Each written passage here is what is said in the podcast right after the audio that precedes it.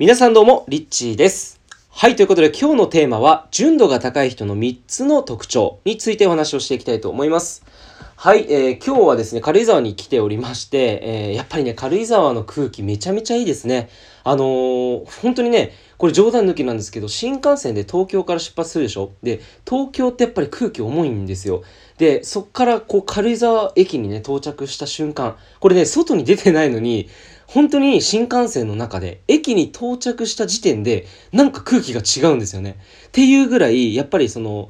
なんだろうね、あの、新幹線の中の空気どうのこうのっていうよりかは、その、土地のエネルギーがもたらす、その、何なんでしょうね、本当にすごくこう、クリアなエネルギーというか、すごくこう、純度の高いというかね、あ、純度という言葉出てきましたけれども、まあ、今日はですね、その、純度についてお話ししていきたいと思うんですね。で、まあ、純度が高い人ってね、いると思うんです。皆さんの周りにもなんか、てか、純度高いっていう言葉って最近よく耳にしませんかね？あの人純度高いよねとか。でね、これって何なのかっていう質問結構いただくので、今日はまず最初に純度高いって何なのか、純度とは何なのかっていうところについてね、お話ししていきたいと思います。はい。で、まあ、純度が高い。まあ、これいろんな解釈あると思うんですけれども、まあ、僕自身が最近、こう、純度が高い人っていうところで言うとですね、やっぱりこう、感受性が豊かってピンとくるんですよね。感受性が豊かな人イコール純度が高い人だと僕は思っています。で、あの、やっぱりその、純度が低いと、純度が低いとやっぱり受け取り方例えば1を言ったら全然その受け取れきれない、えー人は純度が低くて1を言ったらあこういうことですよね。あそれってこういうこう解釈ですよねみたいな感じですごくこうその一つの物事に対しての理解の幅も広いですし、えーその受け取り方っていうものの純度がものすごく、まあ、ピュアであってそして、えー本質をついているみたいなその感受性がとっても豊かな人これは本当に純度が高い人なんじゃないかなっていうふうに、えー思います。でえっと本当にねあの純度が高い人っているんですよね、まあの周りを見渡すと結構いて。でそういう人っていうのはね仕事がねどんどんうまくいったりとかあの人と話す時に本当に誰とでもねこうなんて言うんだろうなスッとその人の懐に入っていったりとかあの全く人間関係にね問題がなかったりとか、うん、まあでもどちらかというとその例えば感受性が豊かすぎて、えーこう敏感？敏感な人も純度が、えー高いっていうふうにもね捉えられるかもしれませんが、まあ、僕が、まあ、考えてるその純度が高いっていうのはそういったあの敏感すぎてっていうような感じのイメージではなくてなんかこう本当にこう感受性が豊か。ものすごくこう感受性が豊かなイメージがあるんですよね。で、じゃあその感受性が豊かな人、純度が高い人のこの3つの特徴、えーこれあるんじゃないのかなっていうふうに思うんですよ。で、逆に言うと、その、あなたがその純度を高くしていくために、この3つをやれば純度が高くなっていくっていう、この3つをですね、今日は、えーご紹介していきたいと思います。で、まず1つ目。えー一つ目はですね、健康であるかどうかっていうところですね。で純度が高い人っていうのはね、結構健康な人が、えー多いですで。肉体的にもね、精神的にも、どっちともこう健康なんですよね。だからどちらかというと、こうストレスをあまりこう溜め込みすぎない。で、えーやっぱりこう、なんだろうな、なんだろう、ずっとこう変なものばっか食べていたりとか、あの、体にね、あの、あんまり健康じゃないものばっかりこう、吸収しているとね、体もやっぱりどんどんどんどん鈍ってしまいますよね。で、脳のね、でんそそのホルモンだったりとか、その体の構造だったりっていうのも、その機能が停止してしまったら、やっぱりその、人って鈍くなるわけですよ。で、そうすると、どんどんどんどんね、あの、本当の人間本来の持っている能力みたいなもの、例えばまあ直感力だったりとか、まあそういうのっていうのは結局その生命エネルギーがやっぱり高ければ高い人ほど直感力があって、本当に感受性が、えー豊かになって、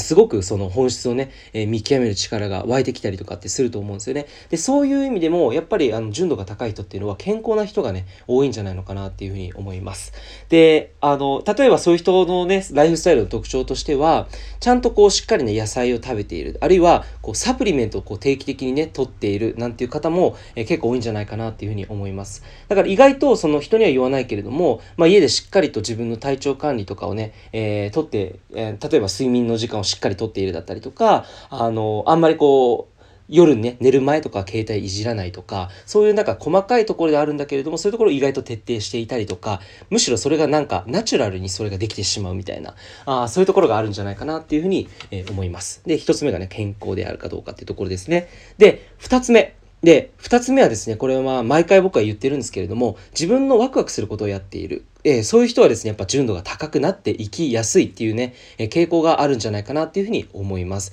で、まあこれはなぜかっていうと、やっぱりその人間の感情っていろんな感情、怒りだったり悲しみだったりね、寂しさだったりいろいろあると思うんですけれども、人間が一番波動が高い感情って何かご存知ですか？人間がね、一番こう波動が高くなる瞬間、それが肉体レベルでね、出てくる時っていうのはどんな感情かご存知でしょうか？これですね、実はワクワクすることをやっている時っていうふうに言われているんですね。だから本当に自分の好きなことだったりとか、もう自分のこう心が、もう、あ、これやりたいどうしようみたいな、そういうなんかこういても立ってもいられないぐらいちょっとこうワクワクしちゃうみたいな、そういうことをなんか日々のこうルーティンに入れていたりとか、まあもちろんその仕事でワクワクすることができていたら一番それは理想ですけど、そういう生活スタイルができている人っていうのは、やっぱり必然的にね、えー、感受性も豊かになっていって、どんどんどんどん純度が上がっていって、まあ物事の本質もね、見極める、見極められる力っていうのも、まあ出てくる、出てきやすいんじゃないのかなっていうふうに、えー、思います。はい。二つ目がね、えー、ワクワクすることをね、やっているかどうかということですね。じゃあ、三つ目、何でしょうか？三つ目はですね、感謝を言動や行動で表している。これだと僕自身ね、感じる。なぜかというとですね、やっぱりその、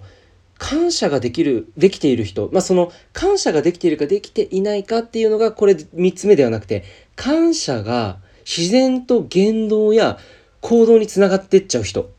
っていうのは純度が高い。なぜかってこれ不思議ですよね。まあこれあの日本一の個人投資家の武田和平さんもおっしゃっているんですけれども、やっぱり成功する人、えー、まあ本当にその物事の本質を見極めて人々が求めているものは何なのかっていうのを、まあ、ビジネス的な視点で、やっぱりそういうところがやっぱ分かっている人、従業員を大切にする人っていうのは、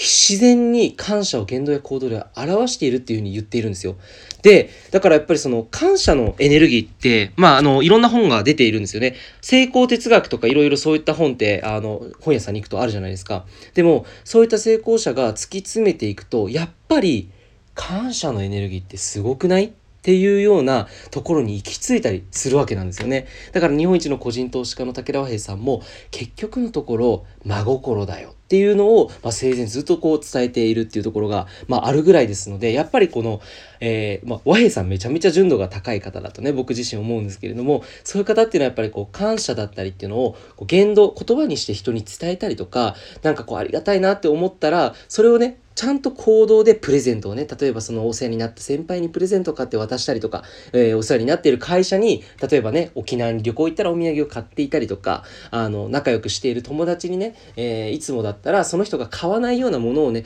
ちょこっとこうプレゼントしたりとか、いつもその誰かのことを考えて、その人が喜ぶようなことを言動や行動にね、表している人、ここ結構なんか重要なところっていうのはやっぱり感謝しているかしていないかっていうよりも、感謝っていうものをこう出てきたまんまにこう言動や行動に表しているっていうとやっぱり行動ベース、えー、でやっている人っていうのは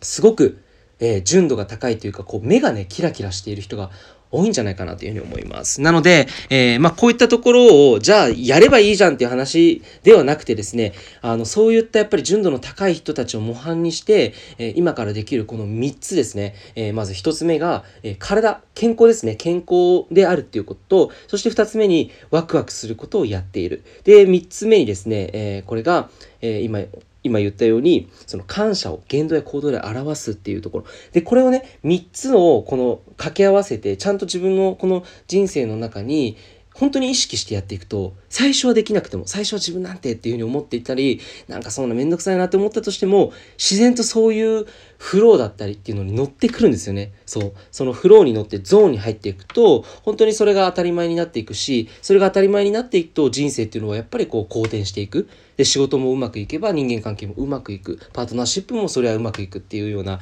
えー、そういうふうにね、えー、なっていくんではないのかなっていうふうに思います。ぜひですね、この3つの、えー、特徴を模範にして、ぜひですね、皆さんもこのポイントを押さえて、えー、人生に活かしていただければなと思います。ということで、えー、このね、ご質問をいただいたのインスタグラムで、えー、募集をして、この純度が高い人ってどういうことですかっていうね、質問をいただいたので、えー、お答えをさせていただきました。いつも聞いてくださりありがとうございます。ッチーでした。